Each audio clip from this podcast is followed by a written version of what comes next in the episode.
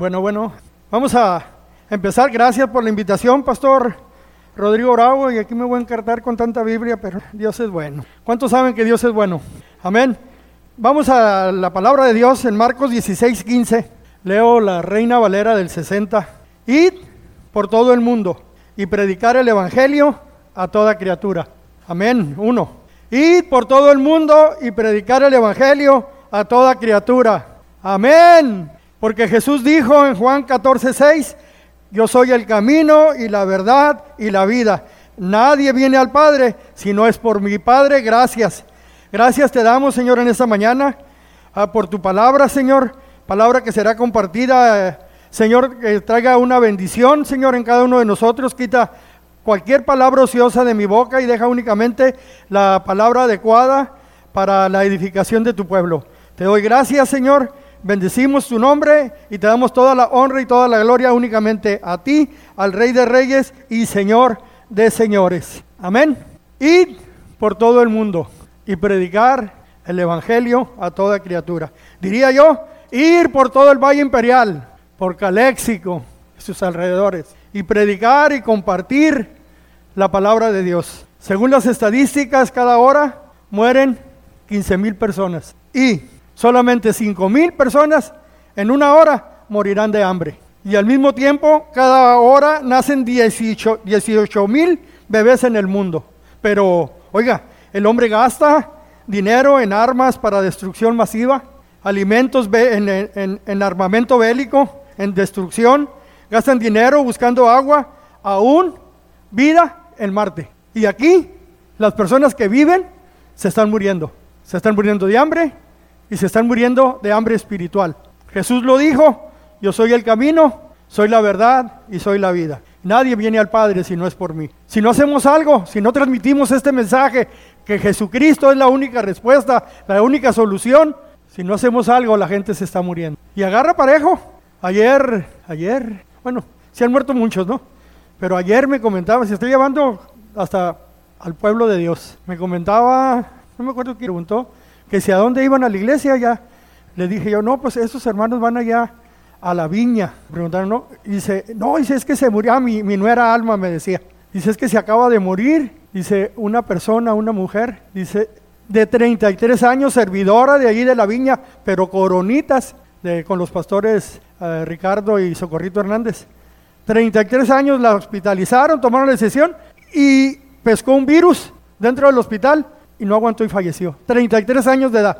Deja al esposo y una niña. Se está llevando. Pero hay gente que está muriendo sin Cristo y sin esperanza. ¿Qué estamos haciendo? A diario. Escuchamos que personas cercanas se están muriendo. Y no sabemos, esas cercanas, que si conocen a Cristo o no lo conocen. La pregunta es, cuando ves a la gente, cuando veo a las personas, cuando veo a mi familia, cuando ves a tu familia, cuando ves a tus amigos, cuando ves a tus vecinos, algunos que no salen por el calor, pero sí los miramos, o a tus compañeros si eres estudiante, ya sea de trabajo o de escuela, ¿qué sientes por ellos? ¿Qué sientes por ellos? ¿Ves la necesidad que ellos tienen? ¿O veo únicamente mi propia necesidad? Lo que yo quiero y lo que yo necesito. Marcos capítulo 6, verso 34, lo leemos, leo la Reina Valera del 60. Marcos 6, aquí lo tengo. Marcos 6, del 34 al 44, y, y dice, dice así la palabra de Dios. Y Jesús salió y vio una gran multitud y tuvo compasión de ellos. ¿Escuchó? Porque eran como ovejas que no tenían pastor. Y comenzó a enseñarles muchas cosas. Cuando ya era muy avanzada la hora, sus discípulos se acercaron a él diciendo, el lugar es desierto y la hora muy avanzada. Despídelos para que vayan a los campos y aldeas alrededor y compren pan, pues no tienen que comer. Y respondiendo el Señor dijo, deles vosotros de comer. Tú y yo suplamos esa necesidad. Ellos dijeron que vayamos y compremos pan por 200 denarios y les demos de comer. Y él les dijo, ¿cuántos panes tienes? Id y vedlo. Y al saberlo dijeron, cinco y dos peces. Y les mandó que hicieran recostar a todos por grupos sobre la hierba verde y se recostaron por grupos, por cientos y por cincuentas. Entonces tomó los cinco panes y los dos peces y levantando los ojos al cielo, bendijo y partió los panes y dio a sus discípulos para que los pusieran delante y repartió los dos peces entre todos.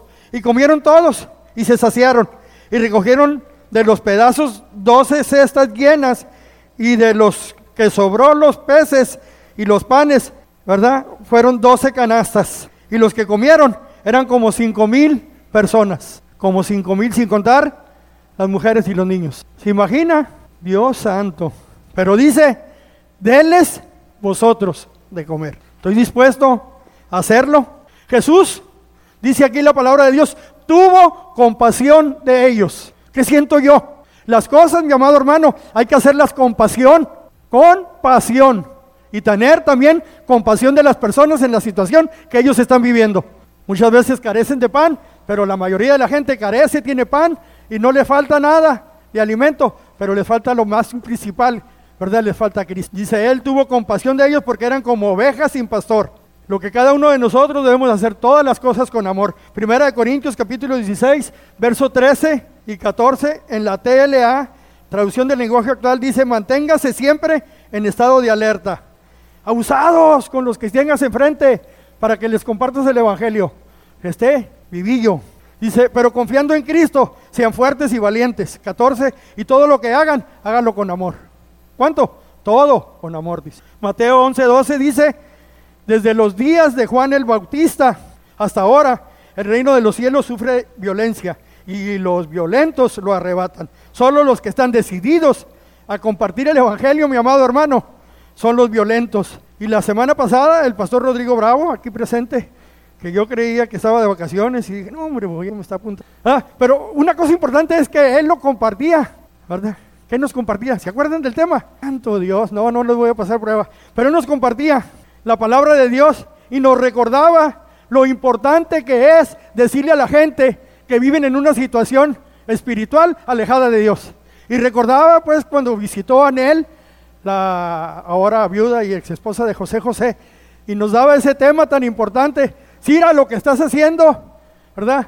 No va de acuerdo a lo que la palabra de Dios enseña. Y si no te arrepientes, si no cambias de parecer, si no cambias de decisión, si no cambias tu camino, te vas a ir al infierno. Así de fácil.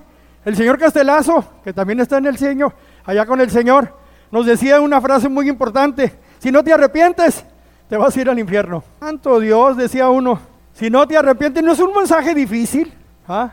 Son solo diez palabras. Solo diez palabras. No es muy extenso. Si no te arrepientes, te vas a ir. Cuando ves a las personas, cuando ves a la gente, ¿qué sientes por ellos? ¿Me gustó el canto? El último que se cantó. Bueno, no es el último, el más reciente, antes de esta enseñanza. El último ya no van a cantar los hermanos. Dice que el Señor hacía. Les voy a contar la historia de una persona. Ah, como muchas, hoy en día tenemos problemas, más cuando llegas a una edad adulta. Preguntaba el pastor ahorita, ¿a los cuántos años se cae la gente? Ah, bueno, pues se caen por debilidad, se caen porque son ancianos, porque están enfermos o porque se les... Pero también hay otras cosas que suceden, ¿verdad? Que muchas veces son vergonzosas y no las queremos decir, ¿verdad? Y, esta persona, ¿verdad? Pues pasaba por ese problema. Y un día se encontró a un amigo de él y le dijo, oye, ¿cómo le pondremos? Manolo, pues Manolo, ya Jesse habla mucho de los Manolos. Manolo, ¿cómo estás? ¿Ah? ¿Cómo estás? ¿Cómo te trata la vida? ¿Cómo te ha ido? Sobre todo con tu problema. Y le dice, pues bien, superándolo, dice, lo tengo superado. ¿Y eso cómo lo hiciste? Pues que fui al psicólogo, dijo. Al psicólogo, sí. Hombre, pues eso está formidable, está genial que haya sido el psicólogo. ¿ah? Entonces le preguntó, ¿ya no te orinas en la cama? y luego le dijo él, sí, pero no me importa. ¿Ah? No me importa, ¿verdad? Porque ya habló con el psicólogo. Y yo no sé, mi amado hermano, si a ti te importe tu familia, te importe tus amigos, te importe tus compañeros abajo. O el psicólogo de este mundo, Satanás, te ha dicho, no les hables, no tienen remedio, ¿para qué les predicas? ¿Para qué les compartes? Así le decían, hombre, no le prediques al chivín, ese no tiene remedio. ¿Ah? ¿Han oído esa palabra antes? Se han identificado algunos con esa palabra. ¿Para qué? Dice. Si no tienen remedio. Bueno, bueno, bueno, bueno. Ahora sí escuchaste ya. Bueno, bueno. Ahí está. ¿Cuál se oye? quito este. Bueno, dicen, ya no me importan, no les hablo, soy salvo yo, ¿ah? no me importan. Y aparte no tienen remedio, que nadie te diga lo que puedes hacer y no hacer. La palabra de Dios dice en el libro de Filipenses, capítulo 4, verso 13, porque todo lo puedo en Cristo que me fortalece. ¿Cuánto? Todo. En Lucas, capítulo 19, verso 41 y 44, en la TLA, nos dice, cuando Jesús estuvo cerca de Jerusalén y vio la ciudad, lloró, dice, y dijo, habitantes del Valle Imperial, habitantes de, amistad familiar del Valle Imperial, habitantes de Jerusalén, ¿cómo me gustaría que hoy ustedes pudieran entender lo que significa vivir en paz? Pero ustedes son incapaces de comprenderlo. 43. Llegará el momento en que sus enemigos vendrán y harán rampas alrededor de la ciudad para atacarla por todos lados. 44. La destrucción por completo, la destruirán por completo y no dejarán en pie una sola pared.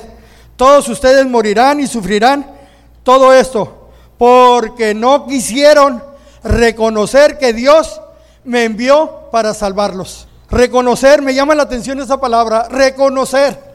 Si usted la lee al revés, dice lo mismo. Reconocer para enfrente y reconocer para atrás. Letra por letra. Qué interesante, ¿no? Mire, mi amado hermano, la gente tiene que reconocer que usted es un enviado de Dios. Tiene que reconocer que usted es un representante de Cristo aquí en la tierra y que Dios lo envió para ayudar a otros a salvarlos a través del mensaje de la palabra de Dios. Reconocer que si lo leemos al revés y al derecho dice lo mismo. La gente tiene que reconocerlo, que Dios nos envió a salvarlos. Y si no se arrepienten, ¿qué dice? Se van a ir al infierno. Dígaselo enseguida, para que vaya practicando. Dígaselo, dígaselo. no tenga miedo ni temor, para que practique. ¿Ah? Cuando llegó la hora, cerca de la ciudad al verla, dice que lloró sobre ella.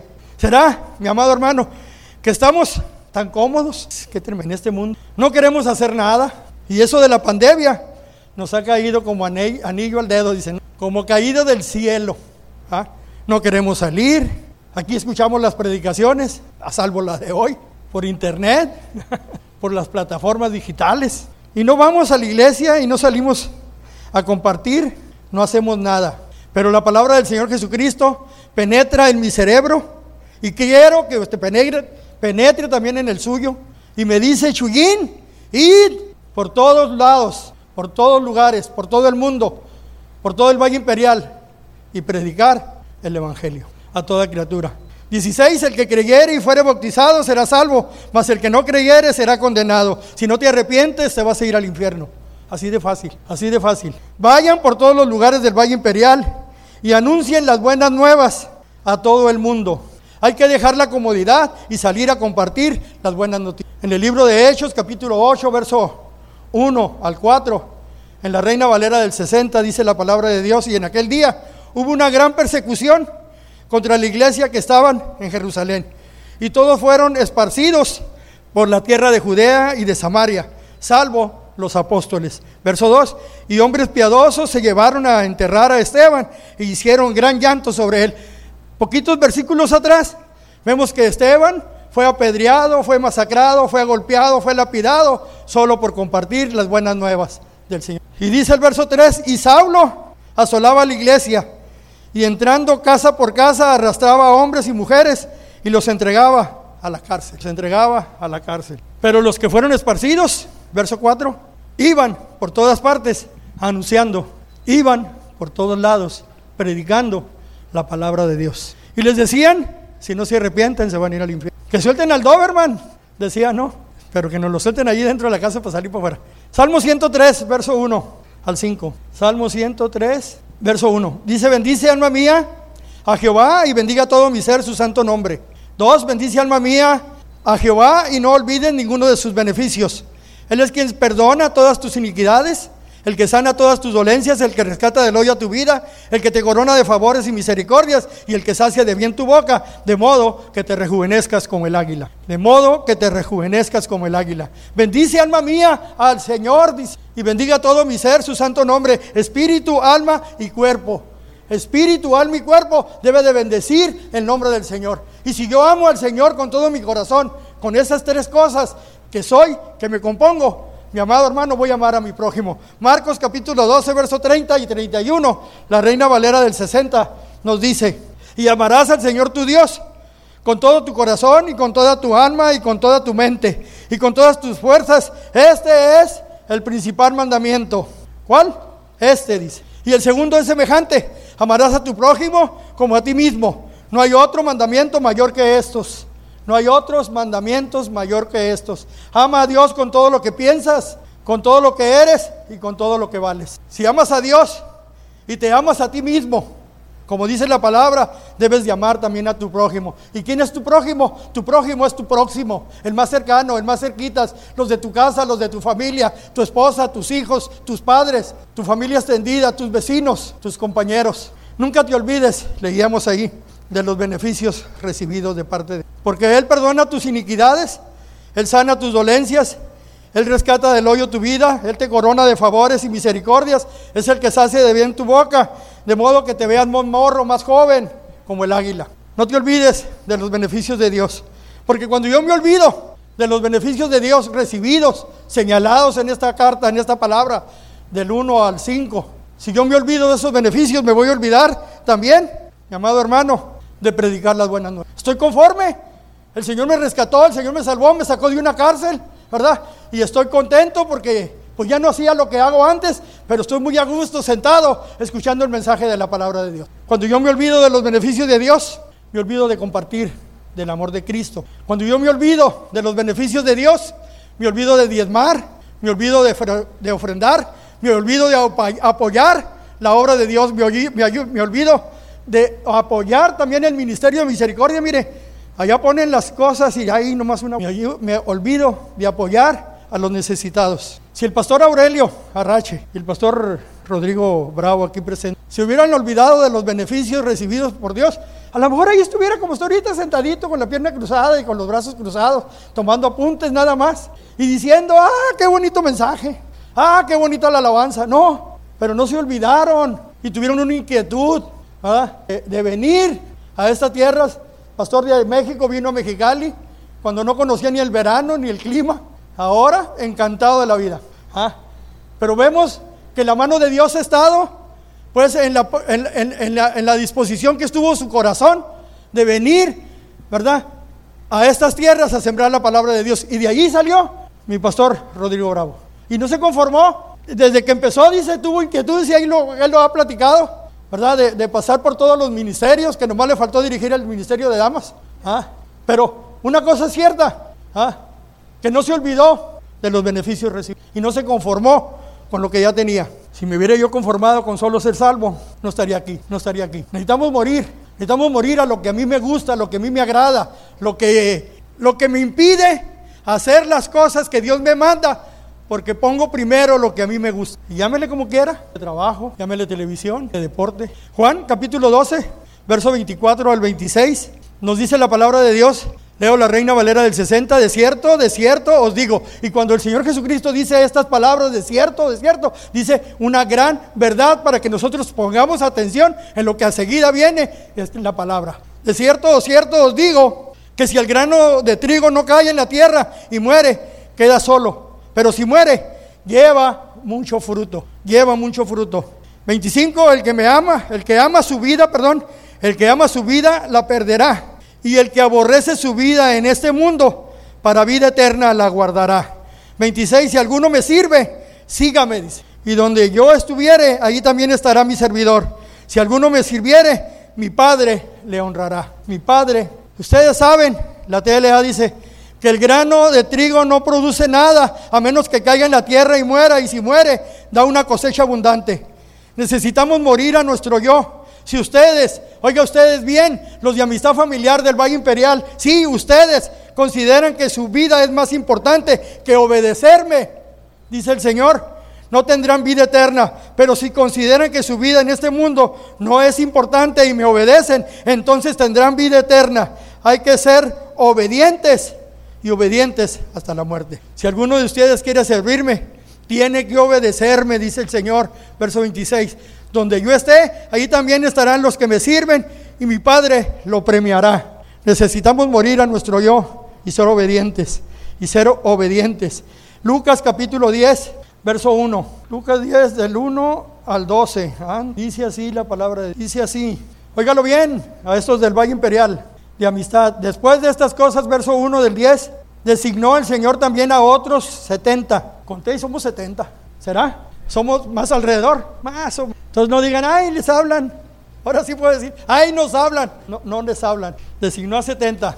Y dice, a quienes envió en dos en dos delante de él, a toda la ciudad y al lugar donde él que debería de ir. Dos, y les decía, la mies la verdad es mucha, más los obreros pocos. Por tanto, rogad al Señor de las mies que envíe obreros a sus mies. Y he aquí yo os envío como corderos en medio de lobos. No llevéis bolsa, ni alforja, ni calzado, y nadie saludéis en el camino.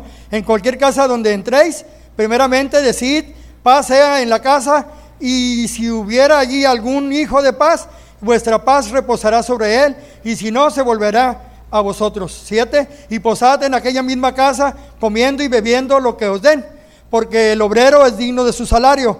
No os paséis de casa en casa. En cualquier ciudad donde entréis, y os reciban, comed lo que os pongan delante, y, y sanad a los enfermos que en ella haya, y decirles, se ha acercado vosotros el reino de Dios.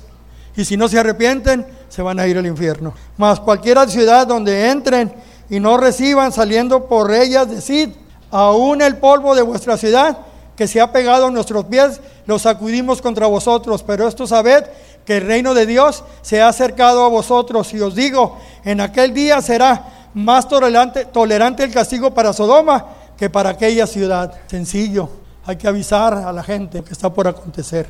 Amén.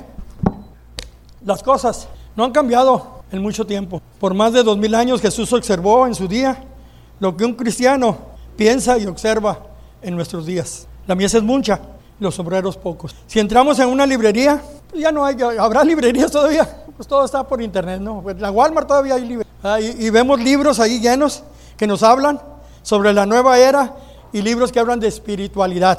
Pero lo que se llama nueva era no es más que el deseo de, de encontrar sentido a esta vida. Los ciudadanos de, de hoy, nuestros días, tratan de apagar su sed espiritual, bebiendo demasiado, comiendo demasiado, en exceso, mirando demasiada televisión a través del cable o Netflix, pasando demasiadas horas en el Internet, Facebook, Messenger, Twitter, todas las redes sociales que hay, ¿no? WhatsApp, qué sé yo. No sé nada de eso, yo no, no me pueden decir nada de eso. Pero lo que anhelan es a Jesucristo. El gran teólogo Agustín le tomó pulso a su época y a la nuestra cuando escribió, Señor, nos has hecho para ti y nuestro corazón no descansará hasta que encontremos descanso en ti. Hasta que estés tú con nosotros en nuestra vida, en nuestro corazón y en nuestra familia, vamos a tener, porque Él es el príncipe. La mies nunca ha sido tanta, pero Jesús señaló, los obreros son pocos. Y alguien dijo, y flojos, pero no, no lo creo, no lo creo. Eh, ya ves cómo la gente habla. ¿Por qué? ¿Cómo es que no hay suficientes obreros para recoger la cosecha del Valle Imperial y Mexicali? Ciertamente que hay suficientes cristianos declarados como para levantar la cosecha de almas, pero parece que no queremos ir. Ya vas a empezar. Lo digo por mí. ¿Será por temor al fracaso? ¿O tenemos miedo que la gente nos rechace a nosotros o al mensaje que llevamos? No dejes que el temor te detenga.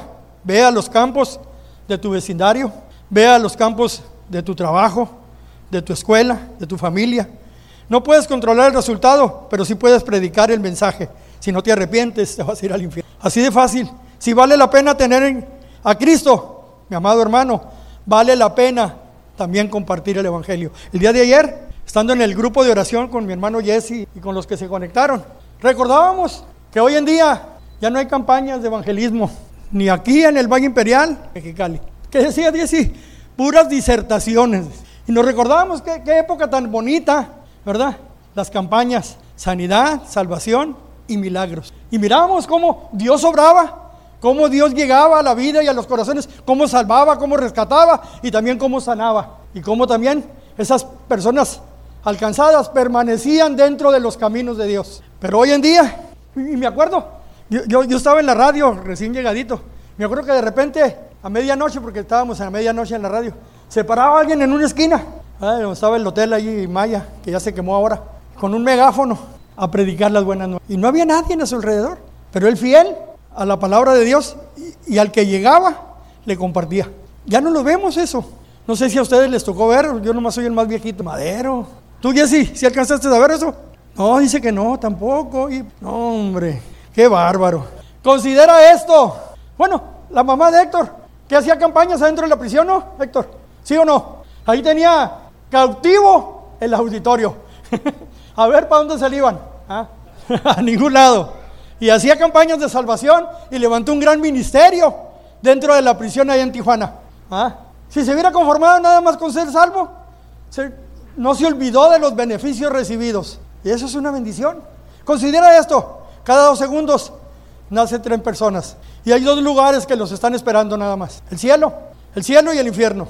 Con toda honestidad delante de Dios, hazte esta pregunta. ¿Hacia dónde se dirige mi familia? Aquellos que no conocen a Cristo. ¿Tus amigos? ¿Tus vecinos? compañeros de trabajo, escuela, pregúntate, ¿qué estoy haciendo por ellos? ¿Estoy colaborando con Dios para alcanzarlos para Cristo? ¿Lo estoy haciendo o no? Primera de Corintios 6, 1 y 2. Es segunda, sí, perdón.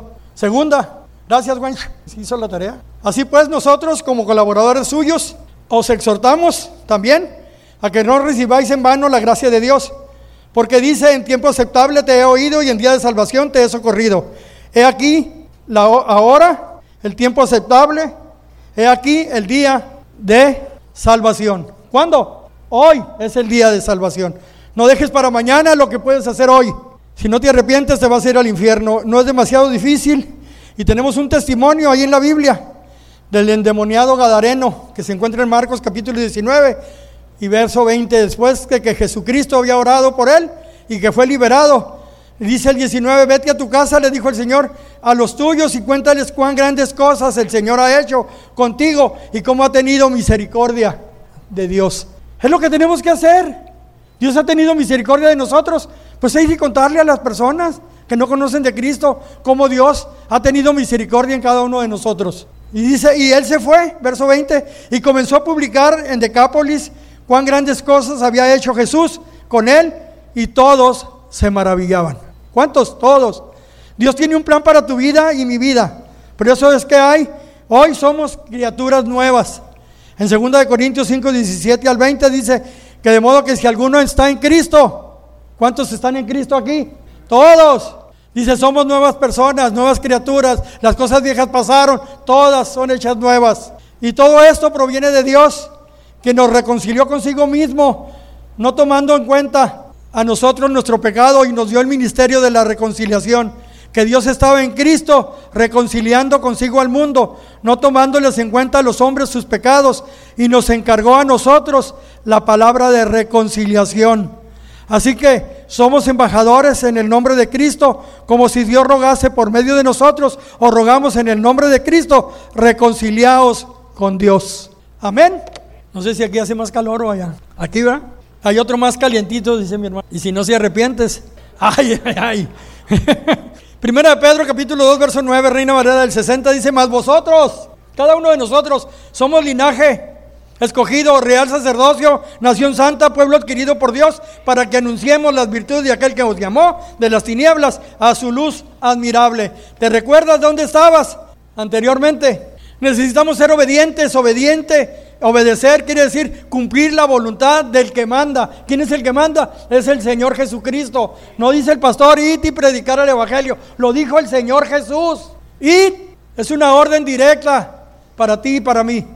Id. Filipenses capítulo 2, verso 8, y estando en la condición de hombre, se humilló a sí mismo, haciéndose obediente hasta la muerte y muerte de cruz. Y todo lo hizo por amor. No fue fácil.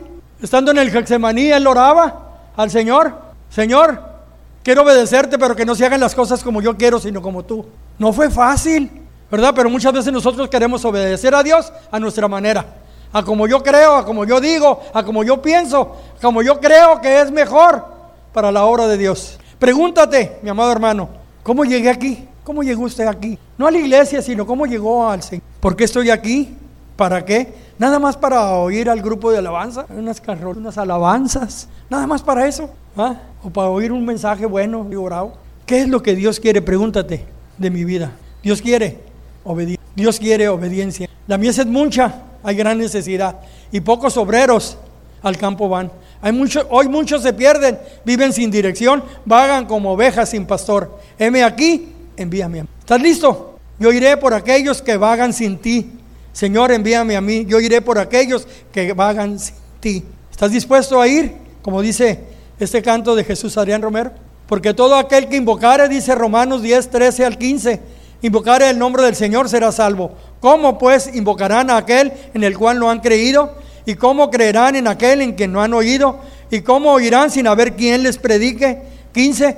¿Y cómo predicarán si no fueren enviados? Isaías 52, verso 7, en la Reina Valera del 60 dice, cuán hermosos son sobre los montes los pies de que trae alegres nuevas, del que anuncia la paz, del que trae nuevas de bien, del que publica salvación, del que dice a Sión, tu Dios reina. Y quiero contar una historia que ya la conté hace mucho tiempo. Bueno, pero antes, siempre tenemos oportunidad de compartir y hacer nuestro trabajo, en el transporte, si usted va en el camión, usted va en el avión. Hay alguien que se va a sentar a un ladito, se lo pone el Señor de pechito para que ahí nomás, para que usted les, les hable de la bendición. Tiene una oportunidad muy buena. El que no quiso cuando pudo, no podrá cuando quiera. A veces que queremos y ya estamos demasiados, ahora sí, como yo, que tengo que mirar por dónde piso. ¿Cuántas veces te has caído, Chuyín? Pues ya me he caído varias. y una me golpeó en el mueble, aquí en la cabeza, otra me golpeó el pie. Pero si ustedes se dan cuenta, mira, hasta ahora hasta zapatos traigo. ¿Eh?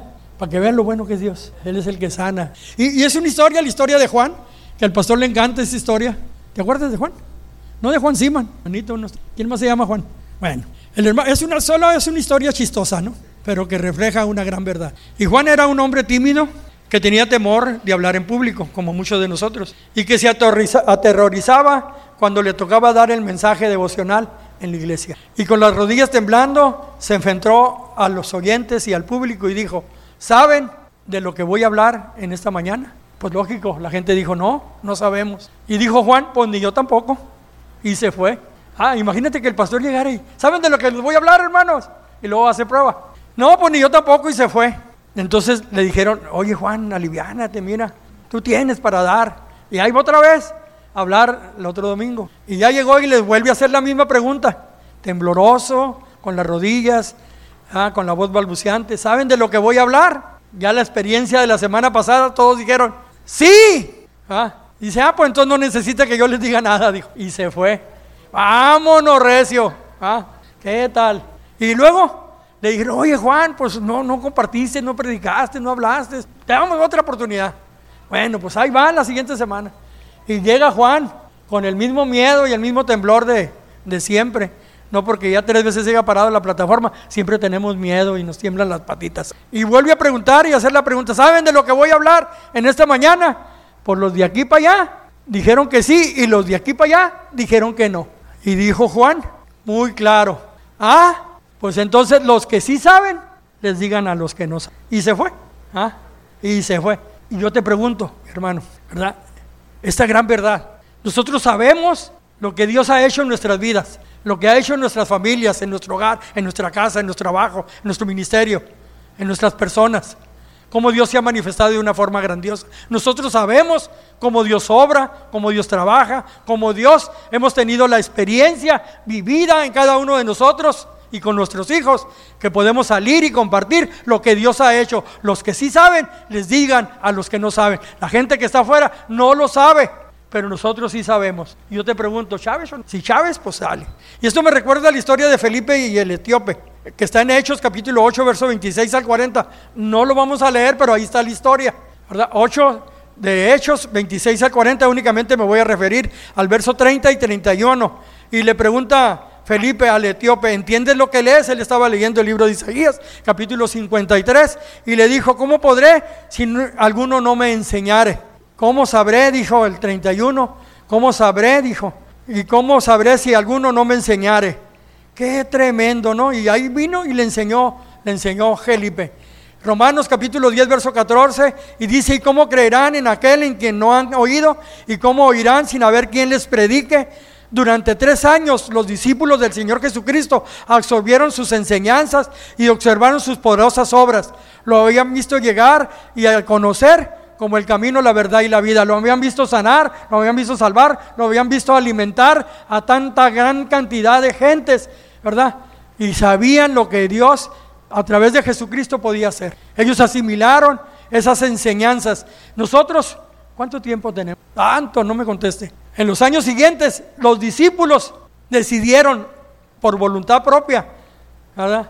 dedicar su vida al ministerio del Señor y sobre todo a hablar a otros de Cristo que no conocían de Dios. Hoy los que saben les digan a los que no saben, las mejores noticias del mundo son las nuevas, las buenas nuevas de Cristo. El que no lucha por lo que quiere, no merece lo que... Yo tengo que luchar.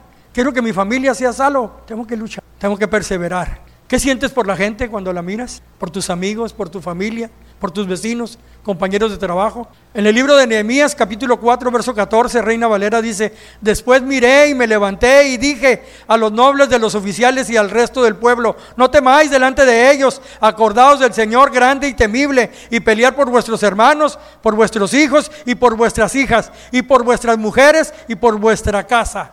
Tan solamente pelear. Tengo la pregunta, ¿estás dispuesto? entregar tu vida a Cristo? ¿Estás dispuesto a morir por la obra? ¿Estás dispuesto mejor a vivir por Dios y vivir por la obra de Dios? Muertos ya no le servimos de nada a Dios. ¿Usted lo cree? Y podemos decir, como dice tercera de Juan capítulo 4, no tengo yo mayor gozo que este, que al oír que mis hijos andan en la verdad. Y termino con dos escrituras más.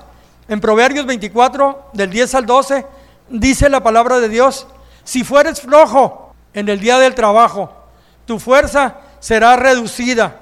Quien se rinde ante un problema no demuestra fuerza ni carácter. 11. Libra a los que, te, que son llevados a la muerte. Salva a los, que no, a los que están en peligro de muerte. Haz cuanto puedas por salvarlos a los que van camino a la muerte. Verso 12, porque si dijieres, ciertamente lo supimos, ¿acaso no lo entenderá el que pesa los corazones? El que mira por tu alma, él lo conocerá y dará al hombre según sus obras. Porque Dios todo lo sabe y no podrás alegar ignorancia. Si no lo haces, recibirás tu merecido. Y cierro con una escritura que está en el libro de, de Ezequiel, capítulo 33, y luego vamos con un... Capítulo 33, verso 3. Y, y él viere venir la espada sobre la tierra y tocarle la trompeta y avisarle al pueblo, cualquiera que oyere el sonido de la trompeta y no se apercibiere, o sea, o que no le hiciera caso, y viniendo la espada lo hiriere, su sangre será sobre su cabeza. 5. El sonido de la trompeta oyó y no se apercibió, su sangre será sobre él, mas el que se apercibiere librará su vida, el que haga caso al sonido.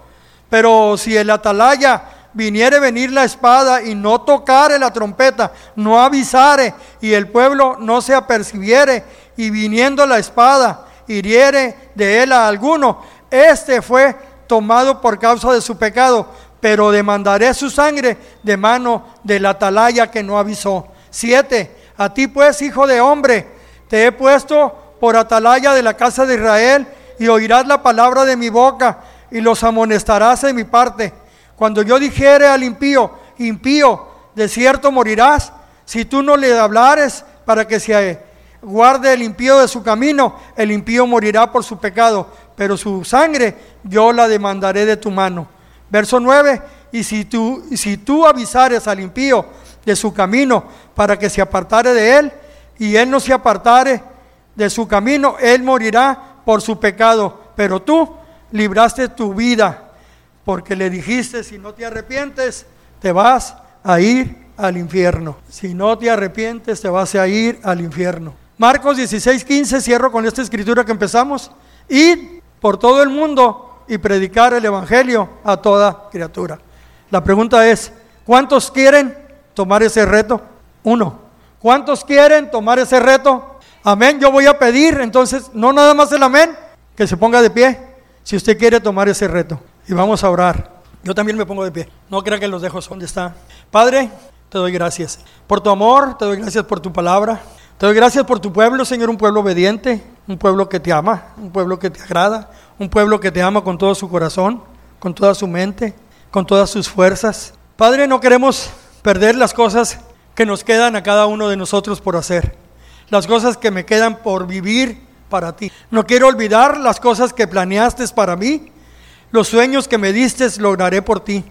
No tienes que buscar a nadie más. Aquí estamos cada uno de nosotros puestos de pie. No tienes que buscar a nadie más. Yo quiero ir. Aquí está mi tiempo. Aquí están mis horas. aquí estoy yo. Mi vida es para ti y en ti la quiero yo invertir. Aquí están mis manos, aquí está mi voz, aquí estoy yo, aquí estoy yo. Listo quiero estar, los dones que me diste quiero usar, los años que me quedan por vivir, voy a conquistar la tierra que me diste sin dudar. Haré lo que me pidas, viviré por ti. No tienes que buscar a nadie más, aquí estoy yo, yo quiero ir. Aquí está mi tiempo, aquí están mis horas, aquí estoy yo. En ti las quiero yo invertir. En ti las quiero yo invertir. Padre, te pido una bendición especial para tu pueblo, un pueblo obediente, Señor, a ti, a tu palabra. Un pueblo que te ama, una iglesia que hacemos la diferencia, Señor, aquí en el Valle Imperial. Y te amamos, te bendecimos y te damos gracias y te damos toda la honra y toda la gloria únicamente a ti, Señor. Y el pueblo de Dios dice, amén, amén. Que Dios les bendiga. Denle un aplauso al Señor.